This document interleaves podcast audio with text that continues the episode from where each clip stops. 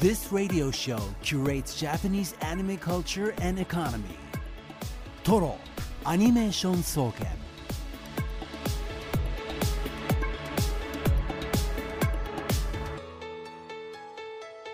ラジオをお聞きの全国のアニメファンの皆さんこんばんは静岡市駿河区トロにあるトロアニメーション総研トロアニよ私は帰ってきた今夜の当直研究員青木龍太です同じく当直研究員の渋谷香音です。そしてトロアニメーション総研首席研究員はこの方です。えー、こんばんは首席研究員でアニメ評論家の藤津亮太です。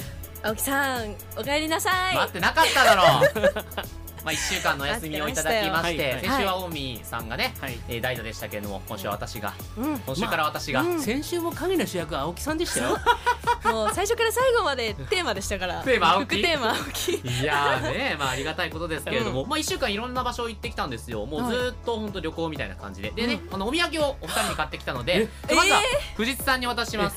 買ってこられないかと思って恐縮です。ありがとうございますあのですね、ほ私いほ、い。はい。石川県に遊びに行ってきたんですはいはいその中でも石川県の輪島市というところに行ってきたんですね。この輪島市輪島塗りというですね、うん。まあ、食器が有名なんですけども、はい。その中で藤津さん何が、お。素晴らしいね。これマジンガー Z の塗り箸ですかね。はい。しかも輪島塗り的なやつ輪島塗り輪島塗りの輪島うん。お箸のうん。マジンガー Z バージョン、永井剛さん。はい。あのゲッターロボとかマジンガー Z、キューティーハニーなんかを書かれているうん。方の出身地がね、石川県輪島市なんですごい。でそこの輪島市にはうん。朝市っていうね有名なのがあるんですけど、うん。その朝市の通りにあのわ永井豪記念館があってはいはうんうんうんうん。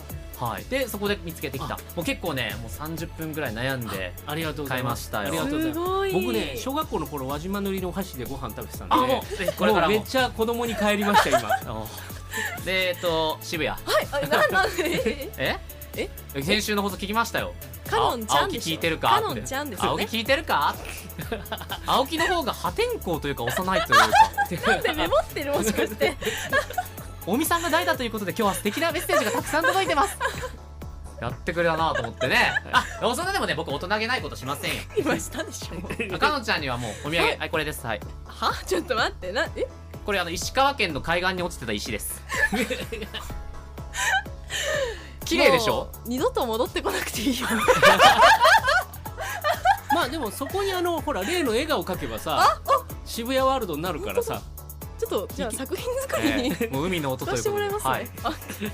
藤さん30分ですけどね。はい。かのちゃん3秒で見つかりましたその石、いやなんかこう丸くて綺麗なの選んでくんじゃない丸くですか、て綺麗な白い石です。ええ。これで僕の仕返しは終わりましたささあ、えー、このトロアニメーション総研毎週アニメについていろんな角度から分析したトロアニメポート作成のため今夜も一般研究員であるリスナーの皆さんから情報を集めています。今夜のテーマ発表しましょう。こちらです。あアニメ川柳です。五七五でアニメにまつわる川柳をお願いします。アニメの作品でもいいしキャラクターでもいいしアニメ全体でもいいのでみんなでアニメ川柳を作ってみましょう。ぜひ解説もつけて送ってください。はいレポートははいあごめんなさい。いいですか？あの冒冒頭があので実はこの川柳だった。この後やろうかなと。ごめんなさい ごめんなさい。いいですいいですいいです。そう冒頭、えーこの川柳がテーマということで、はい。えーラジオネームすれからしさんが送ってくださった、えーオープニング茶番劇 ですね。これを藤津さんが、えー分量を過筆して、えーうん。放送しました。はい。はい。さすが。でございまさすすがですえーレポートは X かメールでお願いします。番組 X は「ハッシュタグカタカナでトロアニ」でつぶやいてください。メールはトロアニアットマークディジ SBS.com TOROANI アットマーク DIGISBS.com でお待ちしています、ね、僕が1週間ぶりがゆえにこう進行がなんか若干つないですよね、すいません。いやいね、やいや。この大見さんじゃない部分ね。いやいやいやいやすみません。ということでね、皆さんよろしくお願いします。はい、えー、1つ目紹介しましょう。ラジオネームクレッキューさん。いつまでもあると思うな。サブスクに。あー。えー最近はサブスクでアニメを見る方も多いと思いますが、はいはい。はい実は結構サブスクでは配信終了になるケースが多いです。うん。アマゾン独占配信だった「クレヨンしんちゃん外伝」もいつの間にか本家で見られなくなっていたり、えーそうそういうことがよくあります。なので一番安全なのは円盤を手元に持っておくことなんですが安くはないし、えー絶版になっていることもそれなりにあるし手違いない。ですねなんですか？いやごめんなんかめっちゃ笑ってるから。いやいやあのわかると思って。アメリカのね映画ののあの監督のクリストファー・ノーランがはい。自分のツイッターでうん。円盤変えよう、うん。そのサブスクじゃなくて円盤ないとどういついつまで経っても見られるよっていう話をすごい書いてたんですよね。それに通じる話ですよね。うんうんうんうん。確かに。続きましてラジオネーム銀さん。水木さん妖怪界のスタンリー。えー先週の放送で渋谷研究員のプレゼンを受け無事入村した一人です。おめでとうございます。布教成功、えースタンリー氏といえばマーベル作品の原作者で実写版ではカメオ出演などして、えースタイダスパイダーバースでも登場したと記憶しています。水木さんもたびたび鬼太郎の映画に登場したり実写映画の妖怪大戦争ではカメオ出演したりなどして、えーますが主人公水木のアニメ作品はこの映画だけです。つまりは水木しげる生誕100周年おめでとうございますってこと。PS 入場特典配布終了のため救いはありませんでした。あーかわいそう。あれを見るだけでやっぱか救いがやっぱ倍違う。何回見たんだっけ？私は今日3回目に行って。映画？同じ映画で「そうですゲゲゲの鬼太郎」のね？そう2回で特典2種類あるんですけど揃ったんですよ。で じゃあ3枚目どうしたんだよ？え3枚なかったんです。あなかったんだ。そう。ね三2週目突入しようかなと思ったんですけどなくてちょっとね泣く泣く映画だけ見て帰ってきました。結構グッズねあのパンフレットも僕行ったら売り切れてそうてなんですしょうよがないんで東映のサイトから通販しましてまだ届かないですけどね。ね、うん。皆さんもぜひ入村ください、えーのたたくさん今日来てますので後ほどゆっくり紹介していきます、はい。そして今夜ゲスト研究員、えー静岡市葵区でアニメにまつわるレジンキット製品などを製造販売している有限会社 RC ベルグの代表渋谷良太郎さんです。はい。また今夜も虎西設研究員藤津さんのアニメコラムコーナー藤津亮太のアニメラボもあります。今夜は、えーこの後のトロアニニュースの後からの放送になはい、ります、今日どんな報告でしょうか？ああの最初の 寸劇でも言いましたけれど今日はですね静岡と模型とアニメというお話をしたいと思っております。うん藤井さんのアニメラボをお楽しみに。それではトロアニメーション総研スタートです。定番のおすすめからマニアックなトリビアまで。藤津亮太のアニメラボ SBS ラジオトロアニメーション総研この時間は首席研究員の藤津亮太さんに歴史的に重要なアニメをアトランダムに紹介したりアニメにまつわる話題をコラム的に紹介したりしていただきます。X の方でガーさんが模型だと、俺の職業プロモデラーってちゃんと ちゃんと川柳がちゃんと川柳になってるねまあ、あのプラモデル好きやっぱり多いですけれども、うん。さん今日のテーマ何でしたっけ？はい、えー、と静岡と模型とアニメということでお話をしたいと思っております、えーはい。改めましてアニメ評論家の藤津亮太です。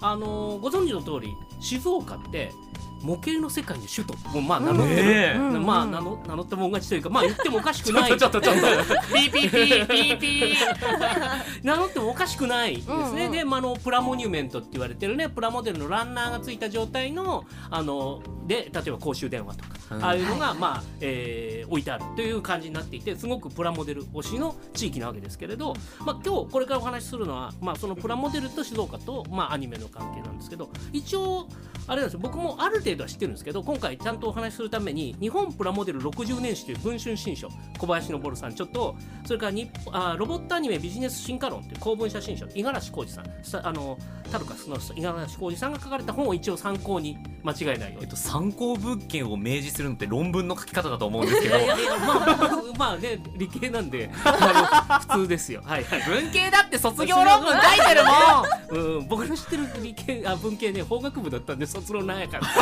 が多かったりして。まあいいやそれはさておき。あのそう。あれなんですけどえー、まあ世界初のプラモデル。っていうのは1936年にイギリスで作られた、えー、と IMA インターナショナルモデルエアクラフトという会社後にフロッグ社という、えーまああれ有名なところになるところですけどこれが最初なんですけど日本に入ってくるのはやっぱ戦後ですね。うんで、えー、とプラモデルは基本的にはスチレンという材料で作られているので、まあ、それがあの化学プラントが建設されてそこでスチレンがつあの作られるようになってからの出来事なんですけれど、まあ、その前にアメリカでプラモデルっていうのがもうあるらしいっていう形で進駐軍経由でこう日本のつまり、えープラモデルができる前の模型なので木木工の模型とか玩具を作ってた人たちのところには渡ってあったりしたんですね。でえー、1960年代に入ると60年代初頭ってねミリタリーブームだったんですよ。週刊少年漫画誌で二次大戦中の戦艦とか兵器とかをすごくこう特集してた時期があるんですね。そうなんですか、うんあまりに過激で若干、あの怒られが発生したりとかもあったんですけど、えーそういう頃があってでそれと大体こう木を一途にするような感じで静岡でいうと静岡の木製メーカーですねタミヤ長谷川久慈美今井静岡教材社っていうのがここあの60年代初頭に一斉にプラモデルに切り替えるんですね。あのなんで静岡木工の玩具メーカーが多かったか。確かにあもうあの安倍川大井川天竜川とまあ大きい川があって、えー川上からですね優秀な木材があうん。運ばれてきて、なので江戸時代から地場産業としては木工製品ですね、えー家具漆塗りの商品とかあるいは竹製品とかひな人形。ひな具は今でも静岡のね、うんうん。特産の一つですけれど、えーそういうものを作るのがまああの盛んだった地域だったんですね。でそこで主に子供向けの玩具とか教材なんかを作ってた人たちがこれからはプラモデルではってなってったのがまあ1960年代初頭ですね。で、えーこのメーカーの人たちが、えー、と見本市を1959年に初めてやるんですけどこれが1962年になると静岡プラスチックモデル見本市っていう名前になるんです。よ。あもういよいよって感じですね。いよいよ。うん。でこの後、まあアニメ的な文脈で言うとビッグウェーブが来るんです？アニメじゃないんだけどビッグウェーブアニメじゃないビッグウェーブ。これ1966年にですねサンダーバードが放送されるんですね。サンダーバードっていうのはイギリスの、えーまあ、スーパーマリオネーションと言われるスタイルなんですけど人形劇です、上から糸で釣ってあるのがキャラクターでメカはミニチュア特撮でやるっていうシリーズがあるわけですね、まあ、最近あの CG とかで、えーリメイクとか、えー作られたりしてますけれどこれはサンダーバードが大人気になってで、えー先ほどあの挙げた静岡の木木製の模型メーカーの一つだった今井今井化学というところが、えーこのサンダーバードのプラモデルを作って結構形もいい。つまり本本編に出てきたギミックが再現できて、えー形状もいい感じになるというんで。サンダーバードのプラモデルっていうのはに人形？なんいていやじゃなくてあの出てくるんですよ。サンダーバードはあの国際救助隊って言ってスーパーメカでもって世界各地の、えー、と事故を助けに行く人たちなんですね。なるほでどなるほど。そうそうあそうそこ足りなかったですね説明がねあまりに自明のことだと思って話した。僕はすいません。今もう石川県を走る特急の話かなと思って。そうそうそうそっちじゃないね そっちじゃないんですな。そうなんですよ。そう。それがあってそれはサンダーバードの1号からまあ5号までさまざまな能力を持ったえーメカが出てくるんですけれど、えー今井さんがこれを作ってこれが大当たり大人気へあのまあ、同時期にこっち側で子供文化的にはウルトラマンが当たってたりしててあの特撮がアニメよりじゃ、まあ、強い時期だったんですね、でところがですねこのサンダーバードの大ブームの後今井科学が倒産しちゃうんですよ。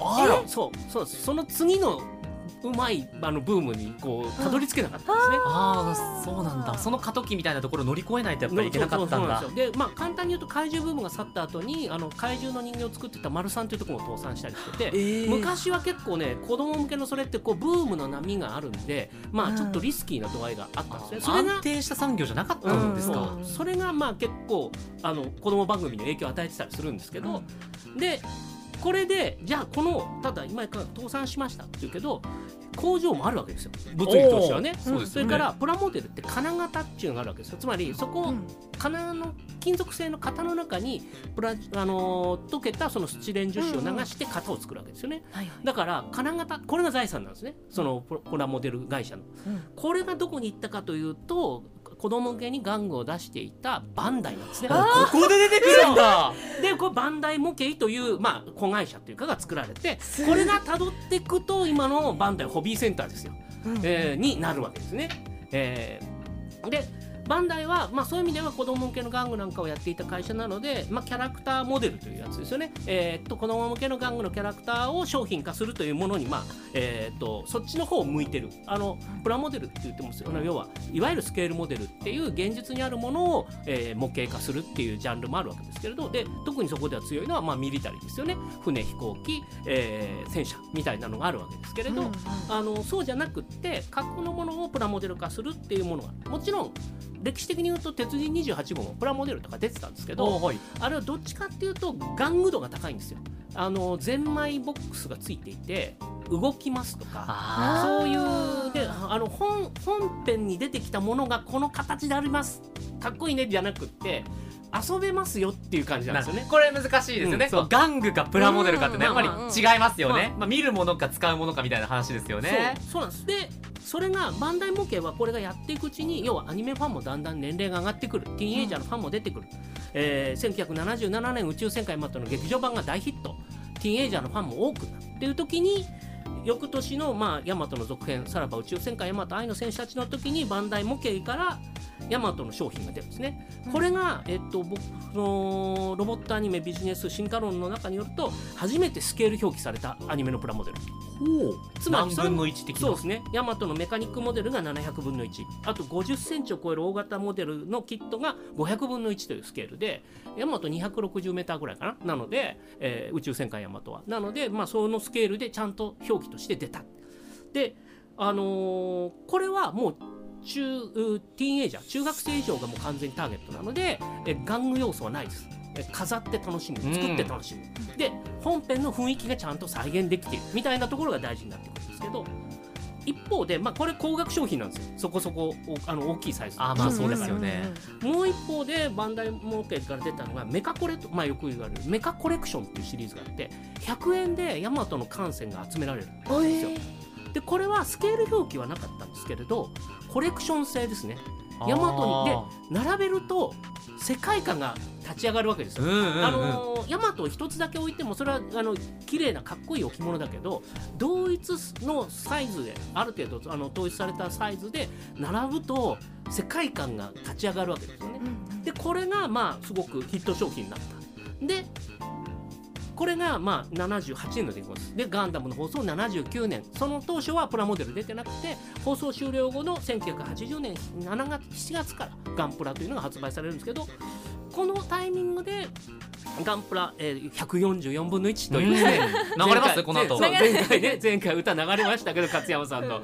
あのーそうなんです。という、まあ、これもともとがそのメカコレクションの延長線上でベストメカコレクションっていうものの1個としてガンダムを出そう300円のラインナップ。まあ、ちょっと高いんですよね。100円のやつよりはね。うんうんうんえーで300円のラインナップだったんですけどこれが想定してるスケールってあのーあれ？これよく考えたら144分の1じゃない？18メートルのガンダムのって開発中に気がついたらしくあてそんなたまたまなんですか、そうそう。これちょうどなんかそういう感じだって144分の1っていうのは、まあ、あの模型の世界でもあるスケールなので、えー、と他のつまりスケールモデルって言われてる現実にあるものを模型化したものの144分の1と並べると、でも世界が成立するわけです。よ。すごい。で,、えーでまあ、ガンプラは144分の1というね、まあ、今一番よく知られてるポピュラー HG なですね。そうそう。のスケあのサイズがまあ確定した。で,、えーでガンダムはザクが、まあ、敵メカが量産兵器だったので、こいつなんかも合わせて出すと、そこにガンダムの世界が立ち上がるという形で、あの同一世界で展開することによって世界観が広がる、なのでヤマトで手が軽くついてたものがガンダムで全面展開をすることになったんですね。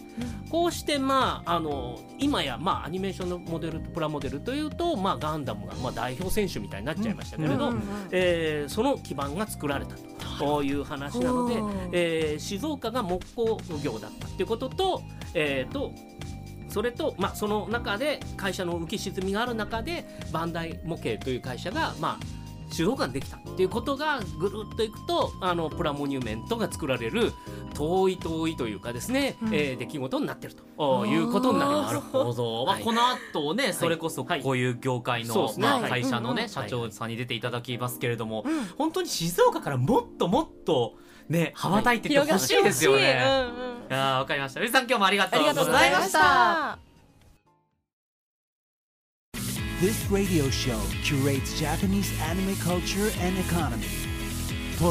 アニメーション総研。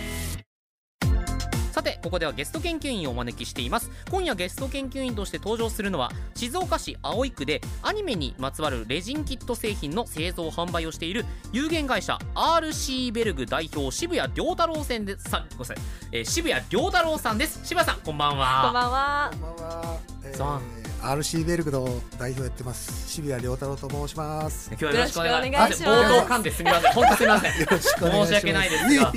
早速なんですけど RC ベルクどんな会社かご紹介いただけますか？そうですね。ちょっとなかなか説明するの難しいんですけども、うんうんまあ、ガレージキットって呼ばれる、まあ、マニアック中のマニアックのような業界がありまして、えーそれに関わる仕事をしてるんですけれども、まあ、会社自体はあの1988年に私の親が作ってですね、えー多分おそらくその当時であの国内であのその関わる複製会社としてはあの初めての会社じゃないかなと思いますね。まあでもガレージキットっていう言葉自体がほとんど知らない方が多いと思うんですけど、まあ、主な仕事としては、まあ、いわゆる原型師さんって呼ばれる造形師さんがおられるんですけどもね、その方が一つの造形物を作ってそれを造形物に、えーシリコンと呼ばれるですねゴムですね。でそれを流して型を作ってそこにレジンと呼ばれる樹脂をですね、えー流して複製品を作る仕事がメインになりますね。でもで基本的には完全なあの職人の世界になる感じですね。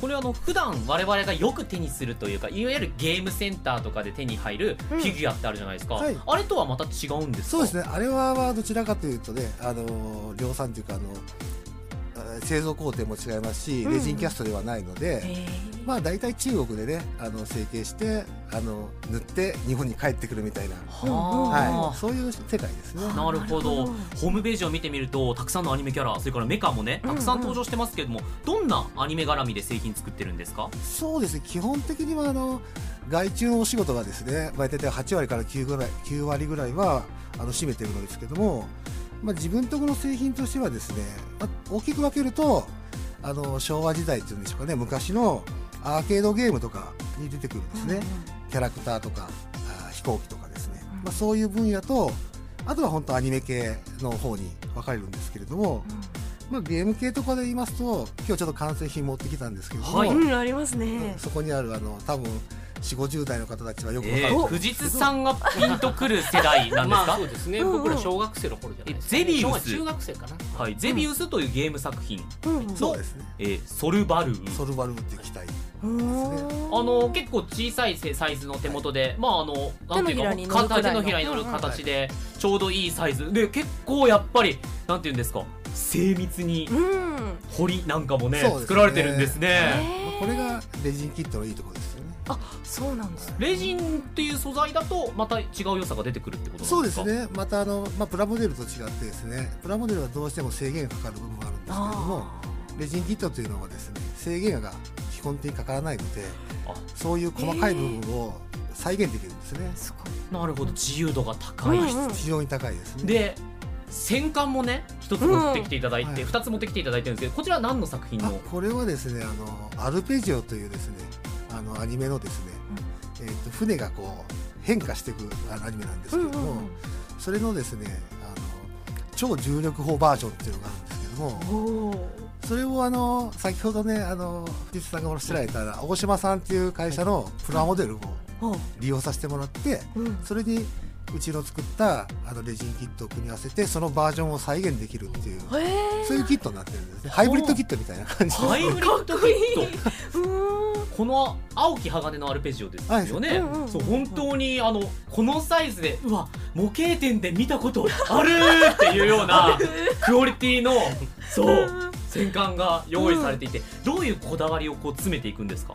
そうですね。これもあの アルペジオの場合は当然版物さんのとこに行ってですねスケールとか、うん。実際のもののスケール合わせたりとか劇中のこうここがこうなるとかっていうのを本当そのいろいろ説明してくださって、細かいでじゃあここまでできるんだったらやってしまおうっていう感じであのいろいろなパターンですね、まあ、主人公出てイイノ401から、マヤとかコンゴとか、まあ、ヤマトと武蔵まで、えー全部展開させてもらったですね、なるほど。で、まあ、ここまでいわゆるロボット系。はい。でさらにもう、えー、一種類といいますか二種類といいますか、エヴァンゲリオンのね、うん。アスカとレイのフィギュアのような、ね。うん。これフィギュアでいいんですよね。まあ、これはあのレジンキットをだから。組み立てて塗ったフィまあ、フィギュアでいいんですねフィギュアでいいよ。大丈夫ですね。まああの戦艦の精密さだけじゃなくて人もいけるんですね、そうですね、うん。はい、いろいろ何でもありですね。へえいいやー。であのガンダムとかも昔はやられてたんですか？そうですね。ガンダムについてはですねあのコロナの前まではあの1年に一度ですねあの、うん。C3, C3 っていうあのイベントがありまして、うん C3 あのガンダムのレジンキットを1日だけ売らせてくれてる売らせてもらえるおイベントがあったんですね。はい、だへからその1日のために1年かけて、うん。あの原型を作って複製もしてその1日持ってって売り切るっていう、まあただうちのあの製品は比較的この人気があってですね、うん。やっぱ出したら一瞬でこう列が来てなくなってしまうようそっかやっぱりこのガレージキット界隈の本当の意味の先駆者でなすもんね。先駆者かどうかわからないですけどもね。老舗ですよね。ね。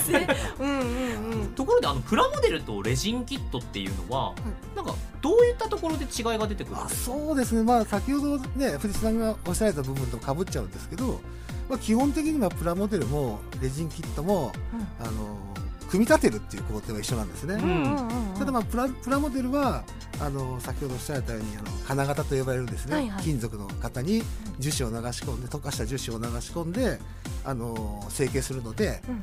まあ、いわゆる一般量販店にもあるように非常に多くの数量を作る製品なんですね。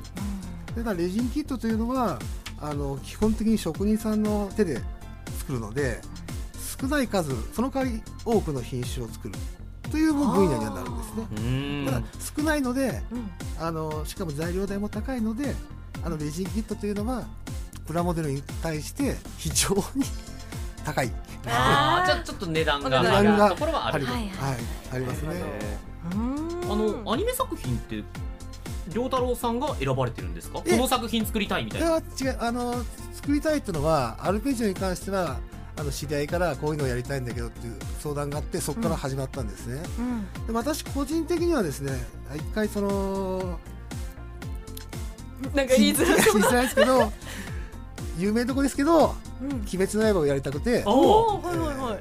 それをあの、うん。私も知り合いあの業業界さん業界にいるので、うん。ちょっとこっちの裏の方からですね お願いできないかなって話をしたんですけど、うん全くダメでしたね。やっぱ判権まあというかね。厳しいそうですね現実もあると。やっぱそのガレージキットの世界っていうのはですね、うん。あの版権が取りづらいうん。作品も結構ありますので、まあその辺はしょうがないですね。初めからアニメグッズですか？RC ベルグさんが扱ってたのは。あいえあのもともとあの先ほども申し申しましたようにですね私どもあの複製するっていうのが基本的な仕事なんで、あの8割9割あのお客さんからお仕事をいただいて、えー納品するっていうのがねメインなんですけど、まあ一番こう有名なあのこの業界で有名なイベントであの海洋堂さんがあのワンダーフェスティバルというのをですね。うん。ワンフェスイベントあワンフェス。あはいはいはい。を知ってんの？わえワンあ違う。ワンフェスっていうのは聞いたワンことあって。 OK ROCK とかじゃないの？違う違う。ちょ初めて今略さずのを聞いたのであそんな名前だったんだと思って。うんうん。それが年に2回うん幕張メッセになるんですけども、うんうん。まあ以前はですね、あのーそのイベントに参加してるんですけども要はお客さんの荷物を持ってって納品したらそこで仕事が終わってしまうんですね。えー。そうするとあのイベントなのでブースがあるんですね机が、うんうんただ私どもその本当にめちゃくちゃ忙しいので ついてお客さんに荷物を渡しちゃうとですねほぼそのブースうちのブースの周りがですね、まあ、屍状態というかへえ厳しいあのみんな疲れて寝ちゃうんですね。あら でへー。寝てる中他のうん開催して、まあ、うん。うんみんなで販売が始まるわけなんですけど、まあ、これはさすがにちょっとあの会社として まずいだろうって寝てたらうんみんな死んで有名な風景になってたんで、にうん。まあ、その辺から、まあ、じゃあ自分とこの製品もちょっと作ろうかと。はあというところが一番最初だったかもしれないですね。なるほど、うんうんうん。最近のアニメの制作作りっていうので何か感じることはありますか？そうですね。やっぱあの、まあ2000まあ、90, 90年代とか2000年初頭ぐらいまでのうん。アニメのその造形物っていうのはですね髪の毛とかスカートとかも比較的単純だったんですけど、今のアニメってものすごいこう綺麗というかこう複雑になってって。装飾がね多いですよねリボンスカートとかもそうなんですけど、もう泣きたくなるようなそのものが多いんですね。まあそれでもねそういうキラーコンテンツじゃないですけど、あのこの年にはこのアニメがヒットするとかですね、うん。そういうコンテンツがあるとやっぱ皆さん作ってくれるので、まあ、仕事としてはそういうコンテンツがあると助かるかなと、うんまあ、最近だと「ウマ娘」とかですね。なるほど、うんうんうん。ところでこれ外注ってお話ありましたけど簡単に作れるんですか？いろんな我々。あそうですね。あの普通にあのよくあの数いっぱい作らなきゃダメとかですね、うん。そう思われる方もいるんですけど、うん。まあ、基本的にはですねもう極端な話1個からでも別に問題ありませんし、よくあの先ほど言われてたあの完成品フィギュアとかもあるんですけどあれも1回ぐらいはだいたいレジに置き換えるので、うん。それもお仕事もだいたい数個とかでね終わっちゃう場合もありますの。で、ですんで数量は全然関係ない。なるおーちょっと実は私ですね、はい。あのトロハニの方でちょっと最近趣味が工作でして。営業しようとしてる今。いやそれやめてくださいよ。大人の話。あなた二十歳になって大人の話をしようとしてるのか。えそうなんですよ。ええ私ですね工作が趣味でして、はい。あの以前ねこのトロワニでも上げさせていただいたんですよ。こう自分の作品というにはこんなねこの大層なものを見せてもらった後で言うのも恥ずかしいんですけど あのちっちゃいマスコットキャラみたいなうん。のをちょっとあのお手元にあると思うんですけれどもあのこんなのも量産できたりはするんですかね？これですか？ここれこれこれ。ななんそんなこれ。えこれ これです、まあ、あのよくある可愛いで、ゆるキャラさんみたいな。よくないですよ別いにやいやいやななんでそんな。あんまないですよこの。女性かっこブラでめっちゃ複製しやすそうな気がするんですけどね。そう逆に。このなんか四つ足のやつはちょっとね面倒くさいです。ああ平くんですね。机みたいな。うんまあでもこういうね、うん。あのゆるキャラ的なものをうん。複製することもあるんで、別に特にレジに置き換えるのはできます、へええじゃあこの例えばですよこのトロアニンっていうねかあのウサギの生首みたいな。やつがおいおい違う違う違う。えー端的に言うと。うんまあ、じゃあこのウサギの生首のようなトロアニンとかを何かこうちょっとブラッシュアップして、うん。とかなんかこうトトロアニン公式グッズ的なことってどうですかね？ですんでこれをもうちょっと仕上げていただいて それを例えば預けていただいてやればこう、うん。じゃあこのトロアニンがバババババって並べて、はい、できましたはい。見たすぎる。うわなんか軍隊みたいなの作りたい。まあ、できなくはないですね。あらありがとうございます。よかった。とじゃあトロアニが、あのうん今47都道府県、うん。あの全国にお住まいの方からお便りをいただくっていう企画をやってるんですけど、あともうね6件くらいなんです、うんうんうん埋まった際にはちょっとトロアニグッズ作りたいなと思っていてちょっと協力とか、ちょっといいですかねろいろとねあの、えー静岡から別にもいろいろあるしお世話になってるので、ね、はい。その辺はまあやらさせていただきます。うわ 放送中に交渉するってどんな大人のやり方なんだってちょっと思いましたけど。いやーちょっと。ーあのちゃんよかったね。ありがとうお父さん。はいありがとうというわけで、えー今日はですね有限会社 RC ベルク代表かのんちゃんのお父さんガコ吉こと渋谷亮太郎さんにご出演いただいております。う ありがとう。い。やーなんかねいやなかなかさっきまでは他人みたいな感じで接してましたけど。いやー本当にありがなん出てくれてありがとうね本当にね。あのーいやあんまり出たくなかった 緊張するしねえーかのんちゃんのラジオ毎週聞かれてますか？このトロアに。基本的にあのはい。聞いてますね。はい。ありがとう。まああの合間合間抜けちゃいますけどね。あまあまあまあね。いいかがですか？いや本当にね周りのあの青木さんとか藤さんとかあのあの特にリスナーの方がね、えあえったかいなーっていう、ええ。本当にありがたいと思いますえね、本当噛むたびにドキドキしちゃうんで、ねね青木さんはちょっとこちらはすみません聞いてつまらないものなんですけど輪島塗りのお箸一応あすいませんありがとうございます。藤さんにご用意しましたので。え待って待って。はい。あ一応これあのつまらないものですがどうぞ。待って待って私に？え？石だよ君は。なガコ吉さんはやっぱり。で？輪島塗りの箸を。娘ですよ。娘にもじゃあ一応買っときましたよそんなはい、これ今あの12月3日まで開けないでください。ななんであの輪島塗りのお箸なんですけど同じくね。なるほど。あのえー嬉しい。なカノンって名前入りの箸なので、はい。ですか？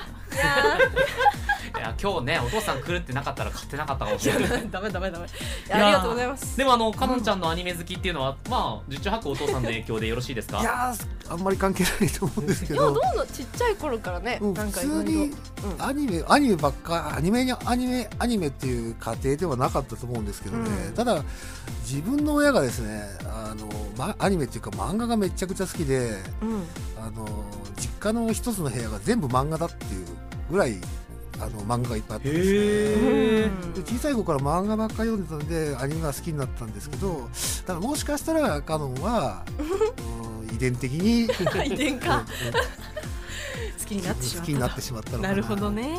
ちなみにこれちょ僕がどうしても聞いてみたかったんですけど「ラブライブスーパースター」ご存知ですか？いやいや。知りません。あああの渋谷カノンっていうキャラが主人公なんですそうなんでよ。すそれはあの前でやってて「ラブライブ!」自体はあのこの業うちの業界でも結構皆さん作られたんで。ほうほうほう。渋谷かのんは作ったことない。あ作ることあーないか。か。そっかないかないか。以前あの学校基地のねラジオネームでご投稿もいただきましたけれどもうんどんなアニメお好きなんですか？まあ私はその、ま、アニメっていうのは漫画から入ってたので、うんうんうんどちらかというとですねスポコン系、まあ、野球もそうですけどもジャンルも柔道でも何でもそうですけど、そういうのがすごい好きで、まあ、あと日曜日によくやってたあの何でしたっけ世界名作劇場とか。そういうのも好きですね。ただうんまあ、子供の頃やっぱでもハマったのは北斗の拳ですかね。あーあ完全にやっぱり藤津さんとかのそうですね。まあ世代的には近いと思いますけどね、うんうんうんうんあのリスナーも結構あの癖のある人が多いと思いますけど 大丈夫ですか、うん。かのんちゃんこのまま番組出てても。いい？まあもともと 本人も癖あるんで、ね、なんてこと？え？そんな？やっぱ可愛い娘でしょ？か自分で言うな。ダメか。いやーというわけでねこう今日はねこの先ほどお話出ましたけれども、うん。いトロワニグッズもじゃあ。やー本当にね嬉しいな。ありがとう。本当にあるの？冗談だったの？あのではトロワニ全国のアニメファンの方が聞いてますので、そんなアニメ好きの皆さんにメッセージいただけますか？それで今日はねなんか本当変なジャンルの話になってしまって申し訳ないなと思うんですけど。いや興味深かったですよ、うん。まあいろいろあのお聞きしていただいてまあありがとうございました、ん。まあこれからもあのうちの娘のことを長い目で申し訳ないですけど見てやってください。ありがとうございましたえー今日のゲストはかのんちゃんのパパ。はい。えー静岡市葵区でレジンキットの製品製造販売をしているか有限会社 RC ベルグの代表渋谷良太郎さんでした。ありがとうございました。ありがとう。ございましありがとうございました。This radio show curates Japanese anime culture and economy. Toro Animation Soken. えー今日のテーマアニメ川柳です。クワトロスさんよいしょ。もっこりよ。いつも香りにボコられる。えーシティハンター依頼人が美人だと浴場するサイバ料理、うんうん。えー牧村香織の天中100トンハンマーは100シティハンター。ハンマーのお約束です。うん。ということですね。もうちょいかっこいい方を川柳にしてあげても よかったんじゃないかと。まああとあれですね。見たまま川柳系ですね、ええ。うん。まあ、うん。あの文化とかではなくね、うん。この作品の川柳というところでした。はい続きましてラジオネームビーチ坊主さん。誰一人結ばれないけどみんな好き。こちらは蜂蜜とクローバー。これは個人的に見ていて主要メンバーのバックボーンだとか人間性を見て嫌なやつが一人もいないのにみんな不器用なところが大好きです。というわけで。うー。ん、まあ、全員片思いがねキャッチフレーズなのでね、はい、うん。ちょうどさあのある話数見直してたんですけどお本当に切なかったですね。何度見てもいいですよね。続きまして工場で働く片谷さん栃木県からオタクです。堂々言えて羨ましい。おお13年くらい前まではアニメ好きと言われたらバカにされたんだよ、あ本当にいい時代になりましたよ。と。まあなるちょまあでも分からんことはないですね。うんうんうん。あのーもう僕忘れられないエピソードが自分の中であっえ？て中学生の時にはい友達がね、まあ、うん。同じ野球部の子が、うんうん。あの僕は友達が少ないを読んでたんですよ。うん差がない。差がない。はいはいねねラノベ原作をその教室で読んでる時に、うん何も知らない同じく野球部の友達が「うん大丈夫だよお前友達多いって!」って慰めてて「ちゃうねんな!」って思いながら あの別あの僕は外から見てました。じゃあそれアピールだ、うん。アピールなんだ。友達が少ない。そう。別に友達が欲しいですアピールでそのラノベ読んでないよっていうね。話しかけた子も純粋そうでなんかいいですね。ね誰も憎めない。ここに登場人物同じ野球部なんですよねしかも全員ねだから友達なんですけどはい続きましてラジオネームおこちらもクワトロさん父スパイ母は殺し屋偽家族スパイファミリーですね。アーニャピーナッツ大好きって書いてますけどこちらも映画やりますもんね。コードホワイト。あーうん。めちゃくちゃ楽しみ。3回映画行ったんで3回とも流れててあの予告が。そう なんか守るとか言っててうん見たなこれみたいな。もうそれだったらタイムリーえ予告終わった後に行けばいいじゃないあなたはもう。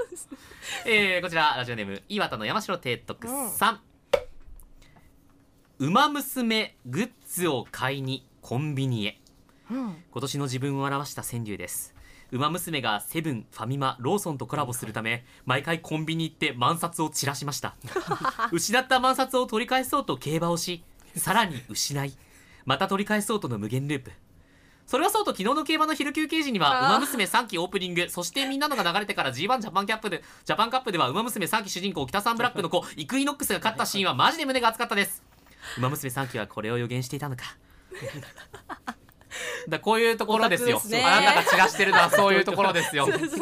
そうまあねあ本当に競馬の話で申し訳ないですけどこのイクイノックスはすごかった。ーあそうなんですか？昨日のレースはマジですごかった。ほう。ラ後半すごかったですよね。後半すごいラジオ聞いてた途中二重馬身って聞こえてきてえほう。ほうほう。二重馬身でもすごい差なのね。めちゃくちゃ離れてる。めちゃくちゃ離れてるの、うん。そっからの大もう逆転ですよ。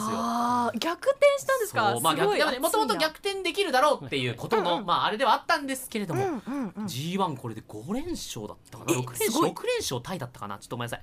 あうっすらした記憶で申し訳ないですけど。本当にすごいです。今もう世界に名を残すキタサンブラックの子供です、はあなるほど。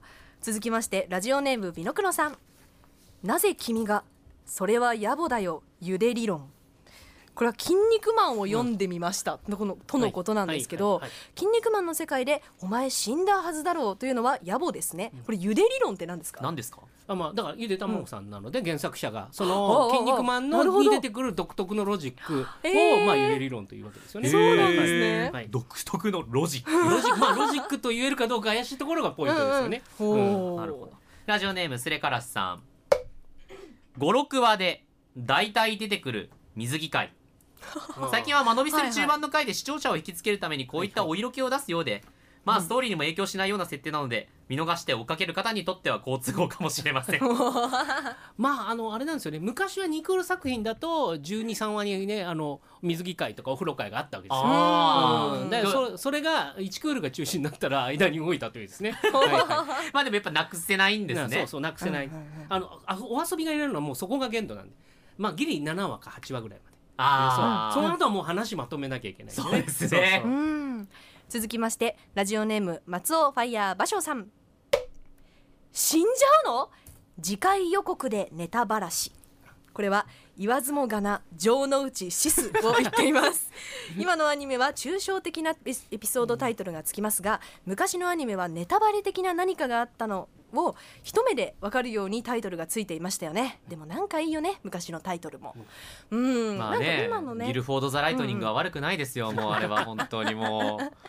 おしゃれなタイトルが多いですよねね今のは。やっぱネットミームになってますけど、うん。何がやっぱいいかって、うん。浄土地シスのタイトルと、あの後ろのね、うん。あの、ワンカットがいいんですよね、もうそう。後ろの流れてるアニメーションがいいんですよやっぱりね。